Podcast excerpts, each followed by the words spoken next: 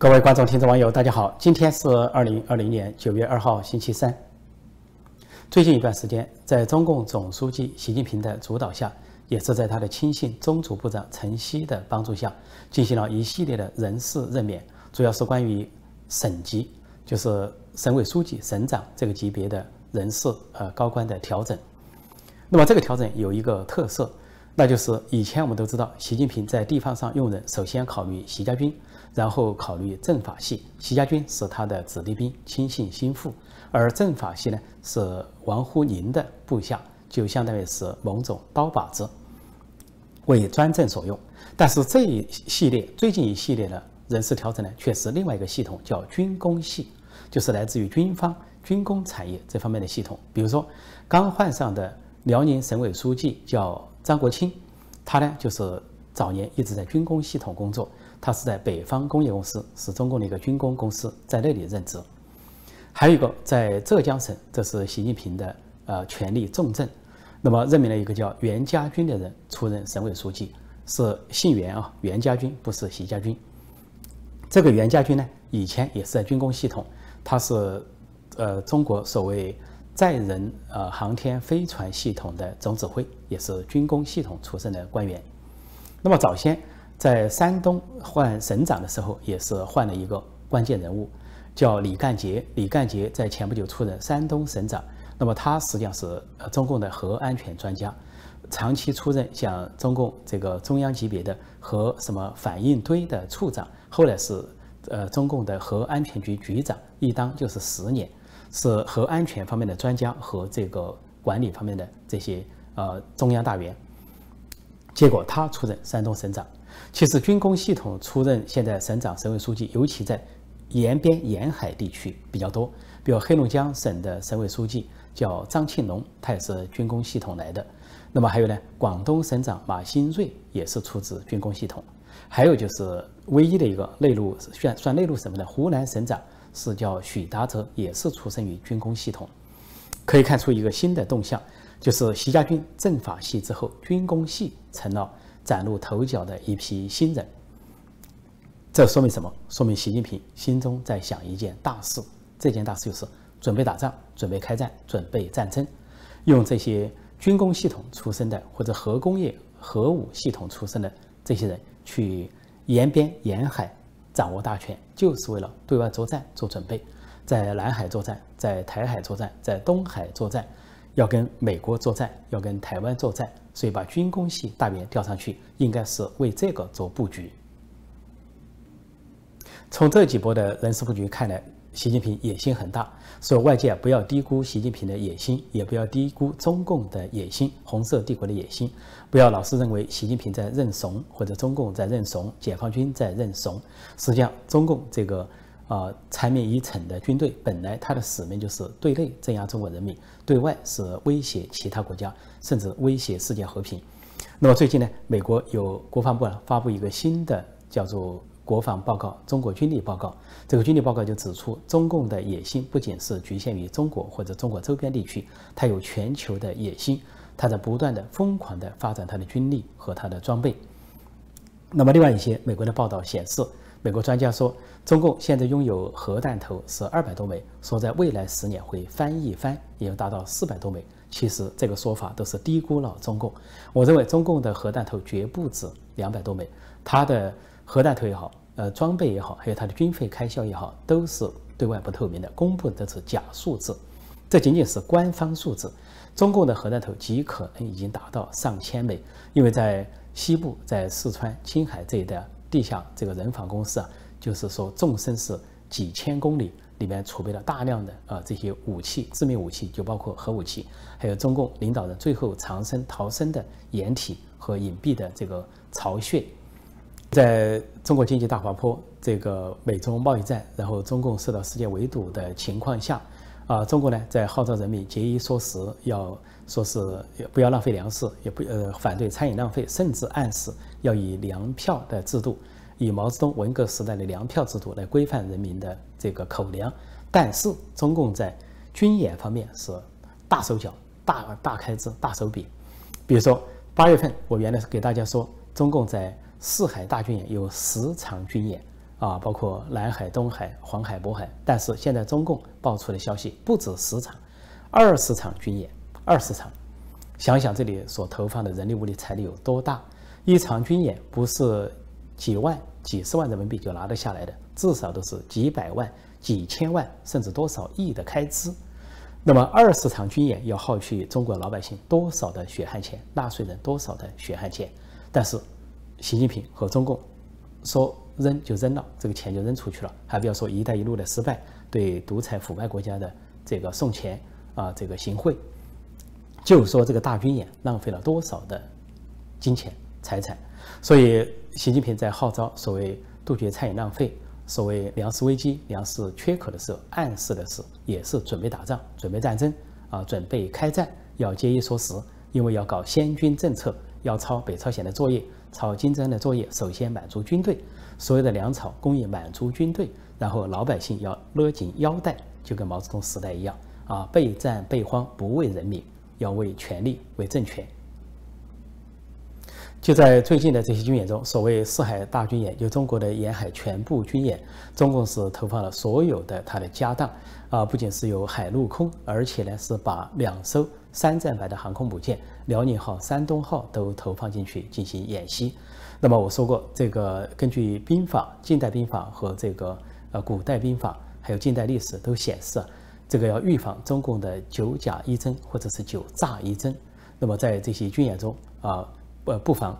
不设防的话，那么他也可能对台湾或者对周边国家发动突然袭击。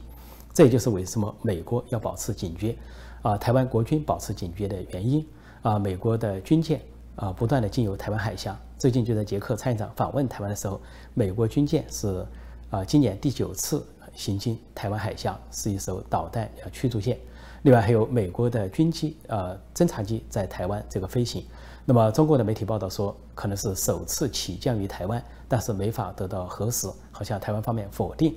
那么美国的军舰在经过台湾海峡的时候，中国又说，中共又说啊，是美国的军舰进入了澎湖水道，但是台湾方面也予以否定。所以中国为什么这么说？是否也在找借口要对台湾发难？所以，台湾国军和美军不得不防。就算是中共虚张声势，是为了大内宣的需要，是为了展示习近平的军权和调队军队的能力，或者说为了习近平呃虎吓党内政敌，为自己长期执政、终身执政继续的铺路。呃，但是呃，不排除习近平在任何时候孤注一掷。再加上最近在印度连败两仗，六月十五号呃挑衅不成功，呃付出两倍的伤亡。那最近八月底又在。这个潘公错虎败给了印军啊！印军是先发制人的手段打击中共的增援部队，还夺回了被中共这个预约的实控线，所以搞得习近平方面非常尴尬，在党内交代不过去。那就在这个时候，不排除习近平有进进一步铤而走险的可能性，因为他想把这个所谓啊拿下香港，就是二次回归，呃置于党的铁蹄之下，作为他加冕当现代帝王的一个。皇冠，皇冠上的一颗珍珠啊，明珠。同样，他想把血洗台湾，拿下台湾，当成他另一颗皇冠上带血的呃珍珠。那么，再不排除他对印度或者周边国家的这些入侵或者是战争，再给他来一个呃洗礼，用鲜血来洗礼啊，让自己登上这个红色帝国帝王的这个宝座。呃，希特勒是第三帝国的元首，那么习近平是否要充当这个第二红色帝国的元首？习近平水平低下，但是野心膨胀，这两者相加，极有可能干出前所未有的，甚至惊天动地的蠢事。在美国，美国国务卿蓬佩奥即表态说，有可能在未来几周、未来几个月，川普政府会做出限制中国留学生和研究人员的举措之后，他在昨天又进一步向记者表态，关于孔子学院。有记者问说，中共的孔子学院在美国还有多少所？呃，答案是七十五所。那么说，就问蓬佩奥说，希望中国的孔子学院在美国留下多少？他，蓬佩奥回答，我希望答案是零。这就暗示要全部驱逐中共的孔子学院。呃，中国的孔子学院在世界各地都受到驱逐，像瑞典这些国家已经把孔子学院清零，而印度也在采取措施要驱逐中共的孔子学院。那么，在美国、加拿大都有很多家孔子学院被驱逐，但是在美国还剩有七十五家分布在美国各地。在八月中旬的时候，啊，美国政府就通过一个这个通知发出一个通知，把中共这些孔子学院定义为外交使团，就是中共的代理人。按照像中共的媒体一样，在美国政府进行登记，并且申报他的财产和活动。那么现在，美国有进一步的举措，就是根据各方面的消息综合起来看，在今年年底极有可能把中共的孔子学院全部扫地出门。因为蓬佩奥已经把话说明了，不仅是希望归零，他还直截了当地说：“他说孔子学院有内在的风险，那就是他内部招募间谍。”说这句话一讲出来，就知道孔子学院不是所谓文化机构、教育机构，他是假孔子之名推广中共的党文化，干涉美国的学术自由和言论自由。但这倒也罢了，实际上他内部还招募间谍、搞特务活动。我相信美国有越来越多的掌握。说在这个时候，蓬佩奥出来放话，就预示了美国下一步的动作，就是在今年底把中共的孔子学院从美国的土地上清零。在新疆，自从七月中旬出现第二波疫情之后，当局采取极端措施。据当地民众反映，这些极端的封城和强制措施不亚于今年初在武汉所发生的情况。比如说封城、封校、封户，那么很多呃乌鲁木齐和其他城市的居民已经一个多月没有出门，呃门上呢是有的是被贴上封条，轻则贴上封条，重则用钢筋给焊住这个房门。啊，不准居民外出，而有的大学啊，这个大学生已经是将近百天不能出校园，啊，不仅封锁，而且呢是对私自出门或者他们叫擅自出门的居民呢，采取羞辱性的惩罚。比如有的民众如果说私自出门的话，被警方发现，被所谓治安队或者是啊国保国安这些发现，就手铐铐在电线杆上，相当于当众羞辱和示威。甚至于有的人啊，这个外出之后被这些警方叫到一起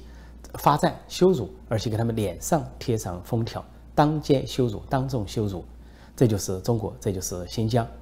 啊，不仅如此，新疆还有极端措施，就是强制民众服药。啊，说是在封城七天之后，这个当局突然要民众全部都服药，服某种啊中药或者是某些什么啊药物啊不明药物。那么这些服药的措施非常强制啊！一些镜头显示啊，有些民众被集中啊站在一起啊，保持一个距离，然后呢，在这些官员的下令下，让他们当众呃当场啊服下喝下一个纸杯状的这个液体药物。还有的民众不愿意喝，这个民呃警方啊这个公安呃当局是强行上门，甚至半夜三点上门强行喝药。而且不仅要他们喝药，而且当场拍下录影，要放到网上，呃，甚至呢，这些官员干部还要求民众不仅喝药，还要拍摄录影，说是传到群组，似乎要鼓励他人。然后很多人不愿意喝啊，悄悄的倒掉，也受到这个当局的处罚。那么实际上在早些时候，早些研究传闻。呃，中共在新疆搞集中营迫害维吾尔人、哈萨克人的时候，就在这些集中营强制这些少数民族喝药，而那种药物呢，说导致女人停经，导致男人呢失去生殖能力。那么是呃，不仅是这个集中营达到了纳粹德国的水平，这些喝药的水平更是超过了纳粹德国的暴行。那么现在这个祸害不仅是落在少数民族头上，现在扩大到汉人民众头上。所以汉人民众如果对维吾尔人，和哈萨克人的遭遇还无动于衷的话，那么今天喝药的就是他们。所以这个药物为什么喝药？实际上这里面涉及到贪腐，因为呃，有的药其中有一个叫所谓莲花清瘟啊，或者莲花清瘟胶囊，是中共御用专家钟南山鼓吹的。他在广东，他鼓吹这个药说是有效，但是新加坡试用之后觉得完全无效，而瑞典下令禁止这个药进口，说是有害无疑。那钟南山为什么鼓鼓吹这个药？因为当地的民众揭露他，钟南山啊本身是官商勾结啊权钱交易，他家族就九十多家企业，大型企业三家，然后附属企业总共九十多家，其中就是合作生产呃这个所谓莲花清瘟或者是合作推销，结果他就相当于出来用他专家的口气来说话，实际上是为这个莲花清瘟做广告。那么现在在新疆强行推这些药物，实际上涉及到当地的官员跟企业之间、跟商业呃商商场之间的这种勾结、权钱交易啊，官商勾结。在中国官场的一贯做法，在新疆发生的这个事情不简单，涉及到现任的政治局委员、新疆党委书记陈全国这个新的新疆网的巨贪。因为早在有一个新疆网叫王洛泉在主呃执掌新疆，呃策动了呃二零零九年七五流血事件那个人，他就是以贪污著称，他是呃山东人，他把山东帮引进新疆，而且呢，他连他的女儿都控制，连水资源都控制，就是新疆。天山的水是最清澈、最没有污染的。当时，那么他女儿就控制水资源，通过控制水资源来发大财。还不用说王洛泉和山东帮控制了新疆的经济命脉，这就是为什么他当初要死命镇压这个维吾尔人的原因。这个新疆网走了，现在成全国是新的新疆网，根据他们的行事模式啊，不仅是疯狂镇压少数民族，而且从中贪腐渔利。所以，我认为这次在呃。把新疆人民拿来强制灌药啊，不仅是反人类的啊，不仅是一种啊罪行，其中就涉及了重大的贪腐，这就是共产党。另外，在新疆推行的这些举措，也说明这个变态的国度在一党专政下、共产党执政下，这个变态的国度变态到就是把官员干部培养成施虐狂，把民众培养成受虐狂。因为官员啊，这些干部还有这些所谓警察、国保、国安，通过这种强制的。封门啊，羞辱，还有强制灌药的手段，实际上他们是是在心理学上是施虐狂、虐待狂。那另一方面，民众呢，部分民众变成了受虐狂，因为他们不仅啊没有反抗，甚至没有愤怒，而其中有的民众呢，这个对别人的遭遇啊，不仅无动于衷，甚至有一点幸灾乐祸。啊，早先有汉人对维吾尔人。哈萨克人的遭遇幸灾乐祸，现在有些汉人窃窃私语、议论纷纷中，对别人半夜被啊敲掉门，然后强行灌药啊，强行传影片到群组，也感到幸灾乐祸，仿佛这些悲剧发生在别人身上很好玩。当然，我不说所有的新疆民众，是部分新疆民众是这个样子。这些民众呢，就是受虐狂，就是中共培养的两种畸形人，啊，虐待狂和受虐狂。所以，心理变态是一种集体性的心理变态。有虐待狂，有受虐狂，这就是中共所建立的动物农庄，中共成功建立的动物农庄这么一个样板。那么新疆情况如此，那么现在内蒙古的情况，消息遭到中共的全面封杀，呃，不管是这个啊微信、微博，还有互联网和其他都全面的封杀啊，不准本地的民众向外传播消息。那么内蒙古人民在持续抗争，捍卫他们最后的民族特征、民族文化，那就是他们的语言。包括呃老师、学生、家长都在持续的抗议，那中共是继续的高压，看来是这个习近平、王沪宁这种极左路线呢，是吃了秤砣铁了心，要把坏事干到底。但民众也不理解，说为什么麻烦已经够多了啊，中共还要这么做？其实呢，中共一些极左派、毛左派，特别靠近习近平身边的人物啊啊，这个传出话来说，他们有一种理论，他们认为呢，既然是走了，再走一点无妨。既然是高压了，再高压一点也无妨。他们的理论认为，中国民众有承受和忍受的空间，只要当局持续施压，民众就会持续后退；只要当局持续镇压、持续高压，民众就会最终啊被制服。如果内蒙古民众不服，中国当局还会怎么做？现在可以估计到有两个手段：一个手段就假装在内蒙古制造一场瘟疫。啊，说是疫情爆发，然后借疫情爆发为由来封门封户，啊，甚至是封校，然后让里边的不能出来，外面的不能进去。也就是说，用大瘟疫这种超限战来瓦解内蒙古人民的抗争。其实，中共最早炮制出这种瘟疫啊。啊，最早也是瞄准香港，试图要瓦解香港经久不息的抗争，没想到在武汉失守，才导致了全国性的灾难。后来又蓄意传播到国外，导致了世界性的灾难。那么现在他们香港做的也是后续。当香港的民众啊持续抗争还没有平息的时候，中共就以啊第二波疫情为由，在香港进行大肆的这个封锁啊，所谓啊保持社交距离啊，或者是社交禁令，动不动以社交禁令抓人。呃，第二个呢，就是在香港搞这个全民检测啊，中共这个在对美国是抄袭、盗版、剽窃、盗窃知识产权；对香港民众盗窃他们的 DNA，想盗取他们个人啊是个人的这个身体信息。所以这种呃偷信不改、盗信不改。再一个，中共就是利用在香港的疫情去推后啊立法会的选举。所以中共前后啊在香港有一系列的这个目标、目的、阴险的目的。以大瘟疫为手段，中共要在香港达到一系列它的阴险目的。那么这样的手段，肯定也会推广到新疆，然后极可能推广到内蒙古。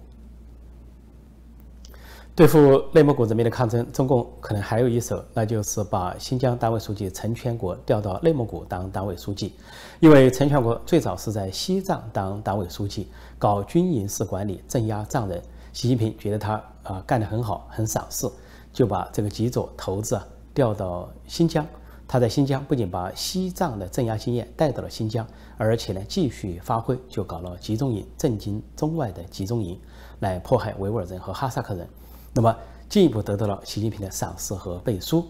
啊，所以升任政治局委员。那么现在如果内蒙古呃民众抗息啊经久不息的话，那习近平也可能把陈全国调到内蒙古啊继续当。呃，这个内蒙古的自治区党委书记兼政治局委员，然后又看着这个当今的盖世太保这个陈全国，要变作怎么样的法子来折腾内蒙古人民。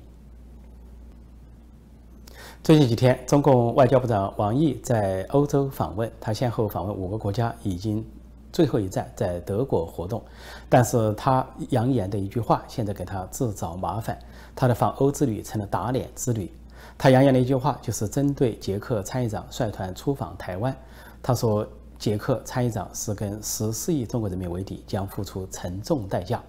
这个不仅受到了捷克人民的批判和谴责，呃，捷克的外交部副部长还召见了中共驻捷克大使，当面抗议，啊，要求中共收回这样的威胁。另外，捷克的各界人士也都纷纷谴责中共。有一位呃布拉格的啊市市的一个区长，一个地方官员，还专门写了封信给王毅，限他二十四小时之内道歉，否则的话，他说我会让你付出代价。那么当然，此举也激怒台湾，也激怒国际社会。最重要的是激怒了欧盟，因为捷克本身是欧盟国家，是二十七个欧盟国家成员之一。那么欧盟你呃恐吓捷克就是恐吓欧盟，你扬言要制裁。捷克要捷克付出代价，就是要欧盟付出代价。因此，本来这次王毅之行是以为像德国、法国这样的欧洲大国、西方大国跟美国之间有一些缝隙、有一些矛盾，他有空子可钻，然后想联欧抗美。结果没想到，到了法国，到了德国，受到一顿训斥。特别是到了德国之后，这个事情就发酵。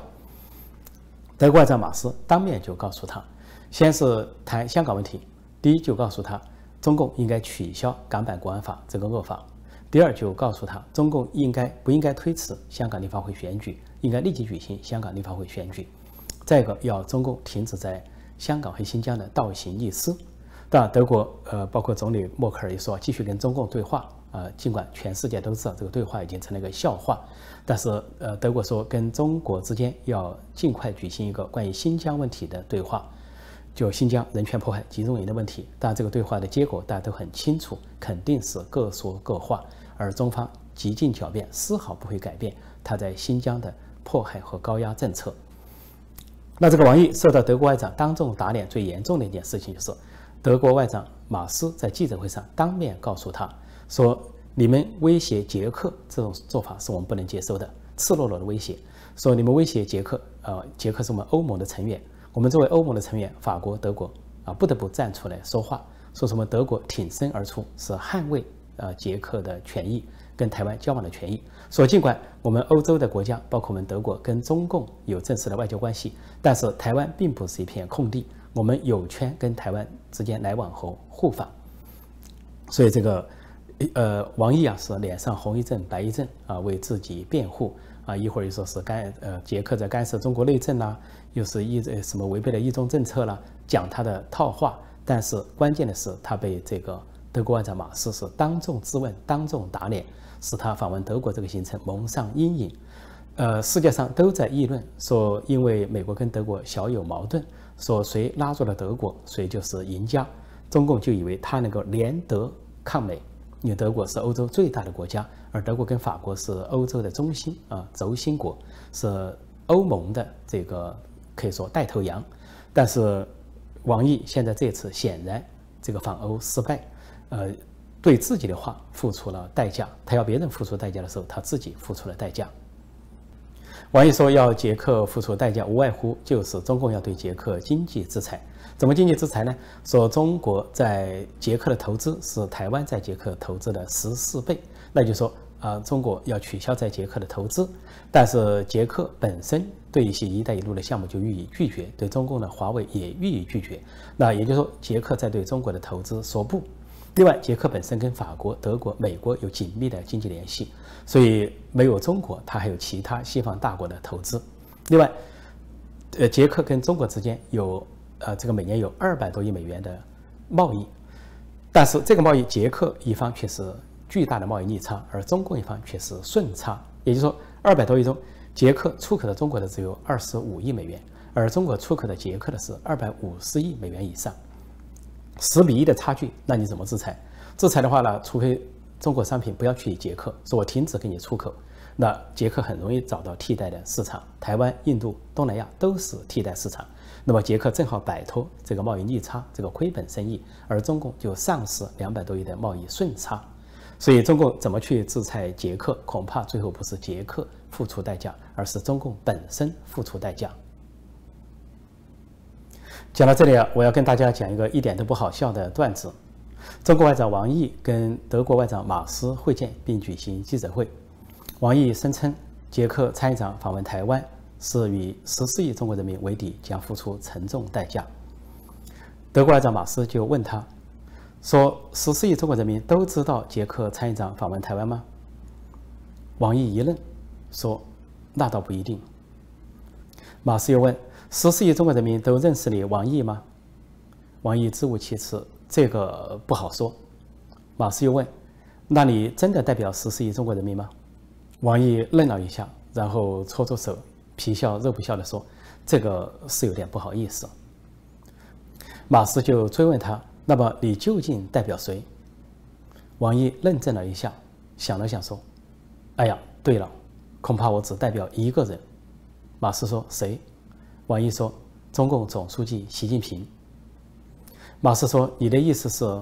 王毅就解释说：“捷克参长访问台湾，与习近平为敌，习近平一定会让他付出沉重代价。”马斯就说：“我们德国作为欧洲大国，作为欧盟成员，将保护捷克，不让他付出代价。你怎么办？”王毅为难地说：“要是捷克不付出代价，我本人就要付出代价。”轻则被罢官，重则被投入秦城大牢。马斯说：“那你自己看着办吧。”马斯说完就要走人，王毅想不行，赶紧叫住马斯说：“外长先生，且慢。”马斯说：“你还有什么事？”王毅说：“刚才外长先生一番话，让我是顿开茅塞啊，醍醐灌顶，如拨乌云而见青天。我打算不走了，我就留在德国，我要在德国申请政治庇护。”马斯说：“此话当真？”王毅说：“当真，我要留在德国，我要揭发习近平，爆料习近平。”说着，他做了一个中国文革时期革命京剧样板戏里面的亮相姿态。他说：“我要展开爆料革命，让习近平付出代价。”好，今天我就暂时讲到这里，谢谢大家收看收听，再见。